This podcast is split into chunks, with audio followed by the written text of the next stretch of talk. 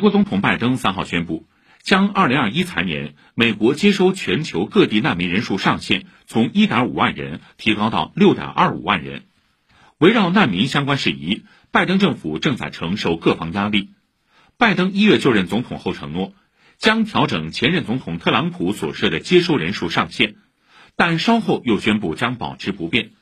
理由包括美国与墨西哥边境非法移民人数激增，引发美国国内担忧等。由于态度多变，拜登政府受到多方批评，包括来自民主党国会议员的不满。